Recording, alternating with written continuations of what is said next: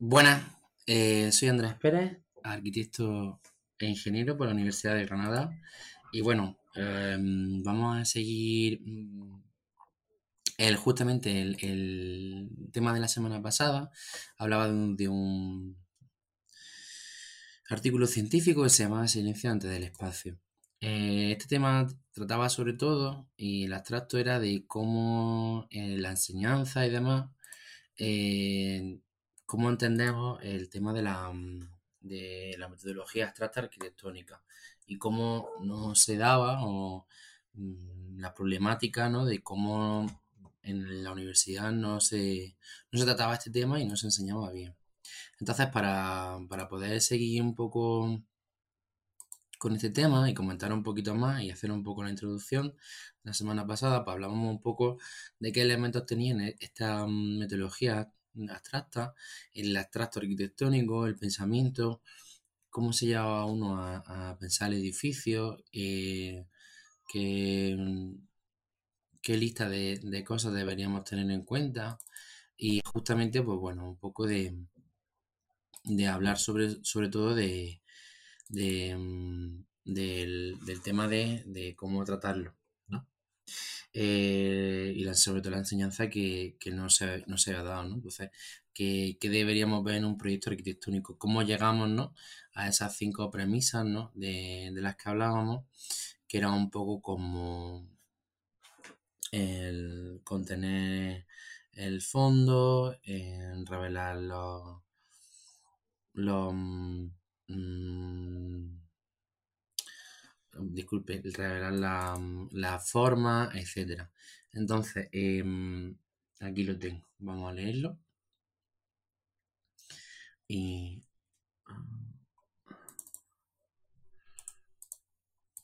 aquí. ¿no? Entonces, ¿cómo llegamos a la conclusión, ¿no? De esos de los elementos de la metodología, los revelar los órdenes, acusar la materialidad, trabajar los límites, construir un fondo y contener una expresión. Esos cinco digamos que, digamos que creo que en la metodología abstracta arquitectónica, creo que es la base, ¿no? Y nos lo revelaba varios, mm, varias biografías que teníamos en cuenta, como Cachín. Entonces emplazamos un poco de la valor de la metodología. esta indeterminación, el, cuando, cuando uno llega, ¿no? Esa subjetividad y el silencio, ¿no? Porque uno yo creo que no puede, no puede estar proyectando, eh, hablando con la gente, ¿no? Necesita siempre algo de silencio. Entonces, desde ahí, ¿no? Desde, desde ese abstracto, empezamos un poco a estudiar y a leer, sobre todo intentando llevar, llevar pues, un poco como Carlos Martí, la abstracción en la arquitectura, u otros autores y vemos un poco que mí este abstracto lo, lleva a cabo justamente en, la Galería de Nacional de Berlín, ¿no? Un poco lo que hablamos la semana pasada. Y ahora vamos un poco a la introducción, ¿no?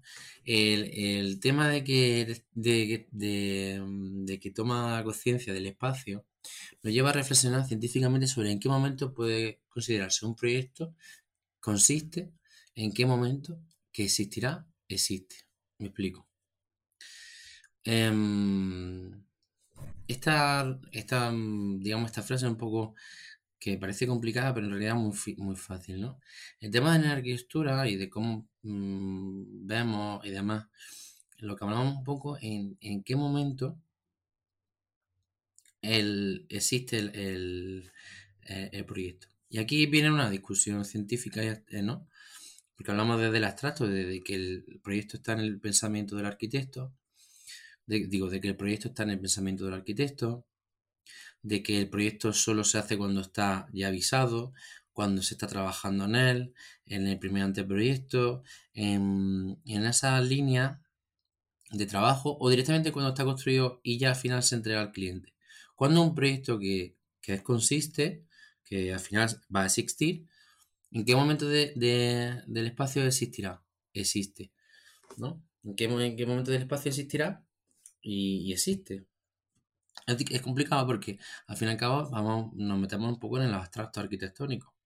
Y creo que esto es muy interesante porque estos abstractos arquitectónicos no se tratan absolutamente nada en la universidad. Se tratan siempre de, la tectónica pero la, ciencia también puede llevar a límites mucho más allá. Y aunque esto parezca un tema complicado, en realidad es muy sencillo porque al fin y al cabo es una metodología de trabajo y de enseñanza que viene muy bien a los alumnos. Al fin y al cabo, cuando no se está enseñando a pensar a ningún alumno, pero si tú estudias el abstracto arquitectónico, ¿no? Como diría M. Scolari, el ojo que, que solo observa si la memoria lo acompaña sin ser vista. Entonces, al fin y al cabo, cuando trabajan en, el abstracto, en, lo que de verdad, al fin y al cabo, y llegamos a la conclusión de, los eh, los elementos de, este abstracto, entonces cuando tú enseñas esos elementos, creo que eh, falta bastante para, para, para los profesores y demás, ¿no? Al fin y al cabo, enseñar, yo le doy bastante importancia, pero al fin y al cabo el trabajo de, un profesor, al fin y al cabo se lleva a probar, a suspender y punto, pero en realidad transmitir en qué realmente deberemos un poco, o qué no simplemente no que solo lo deberemos pensar, sino que ya lo estamos pensando, aunque no sepamos que lo estamos pensando. Y ahí la, este estudio. ¿No? Entonces, por tanto, la creación arquitectónica y los estudios sobre el trabajo del arquitecto en la sociedad actual nos plantea como la captación del momento actual se expresa mediante una tipología de espacios precisos. Estamos claros que, como decía Valero Ramos, entrando en discusión sobre el aprendizaje del momento que liberamos de convencionalismos formales o funcionales, hemos de asumir que se hace más preciso que nunca un mecanismo de control para evitar la libertad e independencia de elección, no convierta nuestras decisiones proyectuales en arbitrarias y caprichosas. Muy interesante, porque al fin y al cabo, cuando hacemos nuestros proyectos, eh, el tema de, de olvidar estos elementos de la metodología arquitectónica es muy, muy, muy peligroso, ¿no? Al fin y al cabo, em, en, arquitecturas que fallan, arquitecturas que no son correctas para, para, para el ojo humano, ¿no? Estridentes, eh, desescaladas, eh, problemáticas en la sociedad, ¿no? Y, por ejemplo, el estudio de Peter Zumthor de atmósfera, donde plantea la magia de lo real. Y aunque hablamos un poquito de abstracto, fácil de entender cuando en vez de entender el, el abstracto como un completo, vamos viendo un poco en qué, en qué se proyecta cada, cada, cada cosa de cada lugar, ¿no? Bueno, eh, digamos que Peter Zumthor decía que hasta la arquitectura y la historia del ser humano, empezando de los primeros asentamientos, gracias a la conversación y almacenaje de alimentos, podemos ver que ha pasado muchas definiciones, siendo una de las primeras veces que se escribe la arquitectura de arquitectura en el siglo I antes de Cristo, en Vitruvio. Efectivamente, y ahí es cuando vemos un poco cuando nacen las arquitecturas más, más pensadas, más racionales, etcétera, ¿no? Eh, aunque, por ejemplo, muchísimo antes había un montón de culturas como la sumeria, la babilónica, el tema de Egipto, pero el tema de que mm, tienen que, mm, que se escribe arquitectura como tal, como palabra, la vemos allí con Vitruvio. La afirmación de que estos elementos de determinación, subjetividad y silencio vienen son valores de la metodología abstracta, no es un capricho acto de azar, mediante el estudio de textos e investigaciones sobre el pensamiento arquitectónico. En tiempos de la arquitectura, pensar, sentir, documentar, MIAP, investigación, em, podemos concluir que hay una teoría arquitectónica que otorga el valor sustancial a la representación gráfica frente a la construcción, que ha sido posteriormente desarrollada por Rafael Moneo. Los tiempos de la arquitectura, etcétera, etcétera. Eh, sobre todo con Rafael Moneo, eh, y quiero pararme aquí porque es un gran arquitecto, em, los tiempos de la arquitectura, sobre todo habla de la, del futuro, de la mención capacidad positiva de la arquitectura, ¿no? El silencio de la mente pensante. Esto es muy interesante. Aquí habla del silencio en Rafael Moneo y de y cómo el silencio eh, está en la metodología arquitectónica. Es muy importante este concepto porque al fin y al cabo un proyecto no se hace hablando. Y eso es de, algo lógico que sacamos de, mm, de esta premisa lógica, básicamente. Hablando no se puede proyectar porque básicamente eh, hablaba de las percepciones subjetivas visuales y de las dimensiones táctiles que tiene el tema del proyecto hablamos directamente de que por lógica nos lleva a que el silencio, ¿no? En, una pesquisa para esta metodología abstracta. También nos llega a pensar que la indeterminación hasta que se realiza el registro con dibujos para que su presencia, su presencia en documentos puede vivir en otros mundos virtuales o planos. Efectivamente, aquí ya hablamos de que en tiempo de arquitectura y con Rafael Muneo hablamos un poco y se habla un poco en este sentido y podemos sacar eh, con razonamientos lógicos que la noción de la arquitectura eh, nos lleva a pensar que la indeterminación que es, es, un componente, ¿no? Hablamos de los componentes. Hablamos del componente de la indeterminación, hablamos del componente del silencio y hablamos del componente de la subjetividad. Eso es muy, muy, muy importante. En los valores de esta metodología, la indeterminación, el silencio y la. y, la indeterminación, ¿no? Y la subjetividad, disculpa. La indeterminación, la, subjetividad y el silencio son valores. Son valores que, tenemos, porque al fin y al cabo, y ahora vamos a hablar un poco más de de la indeterminación, ¿no? en que se puede considerar como un mecanismo implícito en el análisis crítico ¿no? de la arquitectura contemporánea. La subjetividad se puede asociar a la recuperación de emociones, de sentimientos y de expresar ideas. Y el silencio se puede como una figura habitual en la arquitectura, en la arquitectura, disculpa, pero no todas sus invocaciones tienen el mismo significado. Y hablaremos un poco también del significado de todo esto. Y ya, por repetir un poco todo y cerrar un poco este, este capítulo de esta semana, porque vamos a tratar eh, este, esta, mm, este, este artículo, lo vamos a ir tratando en, en, varios podcasts, yo creo que aproximadamente cuatro. En la siguiente explicaré un poco los valores de la metodología. Estos tres valores los vamos a, hablar en el siguiente capítulo y ya más allá hablaremos del análisis y del elemento de la metodología y de por qué cada, cada uno de los, de los abstractos. Pero bueno, terminando un poco la, viendo un poco por qué llegamos hasta allí, entonces cómo, cómo, cómo basamos estos, estos elementos que, que los llevamos en, un artículo con un, cierto estudio y que vamos, podemos ver en la bibliografía como em, en Arquitectura, Forma y Espacio de Francis Chin, Fundamentos de la Arquitectura de Andreas Schimich, eh, Principios de la Arquitectura de Félix Ruiz de la Puerta, Arquitectura de la Indeterminación, muy muy importante, El pasado activo de Fernando de Terán, Historia de una forma urbana de A.J. Moore y La imagen de una ciudad, Kevin Lynch, Paisaje urbano de Cordon Cullen, Liquid Network Degree Project de Massili o Proceso proyectual todos estos elementos y esta biografía en la que podamos, y podemos seguir hablando de la teoría del proyecto, de la opinión, explorar los límites de Luc Agra o el diseñador total de Luis Ortega Barcelona.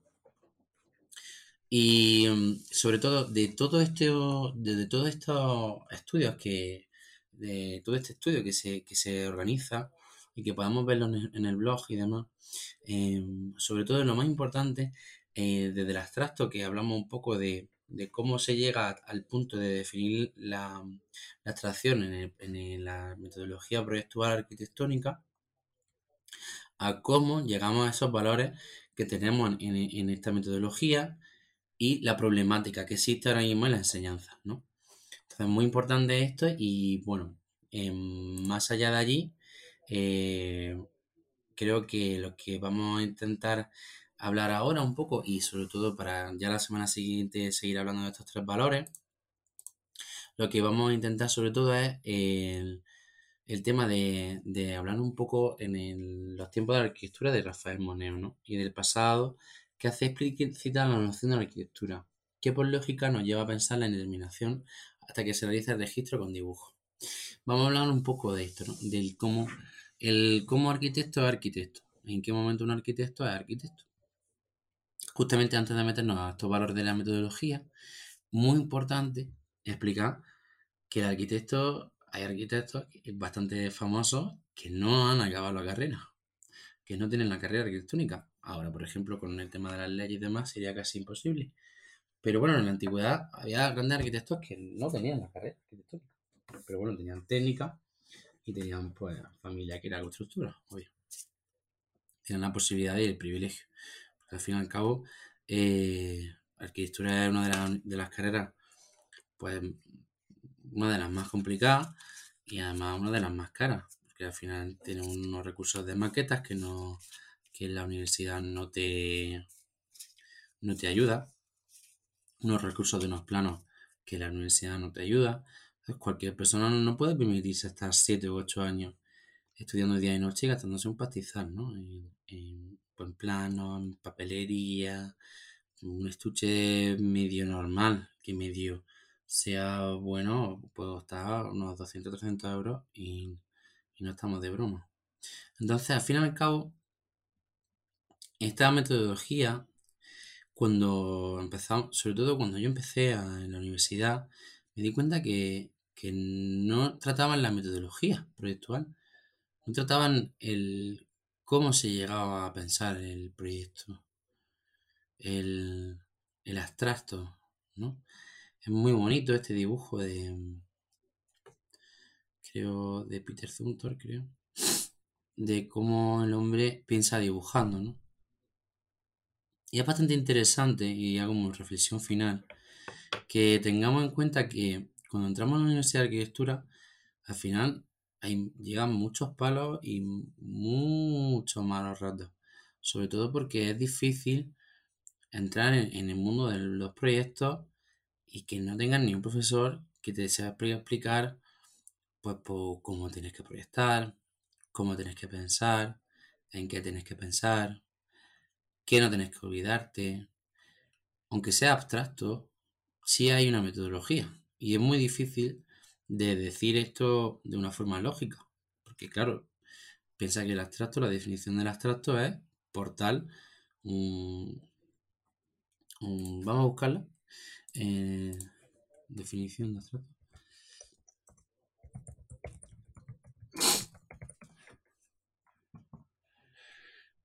sería el que resulta difícil de entender por tener carácter esquemático y poco concreto propio de lo que sostiene por abstracción, ¿no?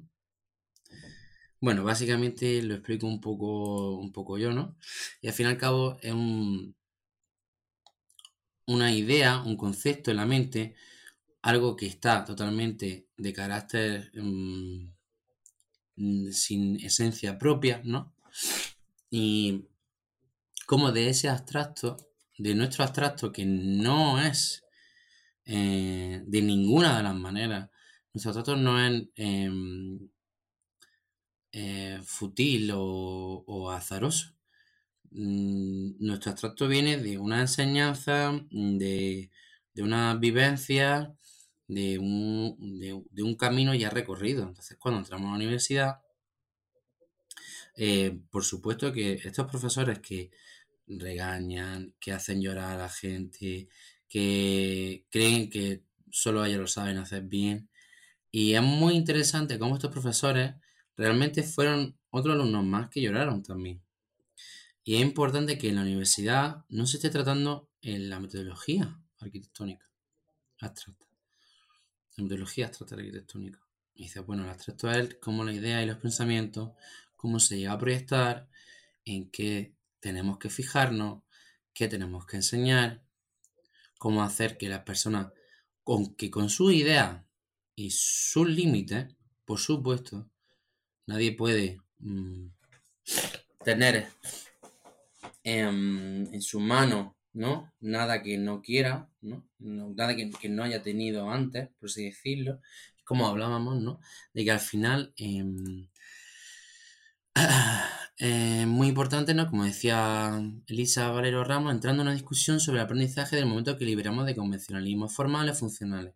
Hemos de asumir que se hace más preciso que nunca un mecanismo de control para evitar la libertad e independencia de elección no convierta nuestras decisiones proyectuales en arbitrarias y caprichosas. Por supuesto que la estructura tiene que tener un razonamiento lógico, pero lo más importante es que hay estructuras que no tienen un razonamiento lógico y también funcionan. Ah, pero cuando tú explicas la metodología abstracta, el por qué se proyecta, cómo se proyecta, de dónde vienen esos proyectos, de dónde vienen esas ideas que te vienen a ti, ese abstracto que tú tienes en tu mente, es muy, muy importante. Y al fin y al cabo, eh, creo que yo voy a dedicarle cuatro capítulos de podcast, pero cualquier persona que quiera que el, artículo está colgado en mi web y, espero que lo leáis y lo entendáis un poco. Y con, creo que con el podcast y con todos los medios añadidos, pues, pues bueno, tengamos una, una, una manera de iniciarnos en este tema y que me hubiese gustado tener más posibilidades de estudiar y de avanzar, pero bueno, el tema de cómo están las cosas, al final el trabajo, pues cunde más, ¿no? Que está estudiando y demás. Pero bueno, eh, os dejo por esta semana, nos vemos la semana que viene. Seguiremos hablando de estos tres valores de la metodología y luego ya en el último capítulo hablaremos de, los elementos de la metodología y de cómo de concluir un poco este tema. Y espero que haya gustado el podcast de esta semana y nos vemos la semana que viene. Así que todo corazón, Andrés.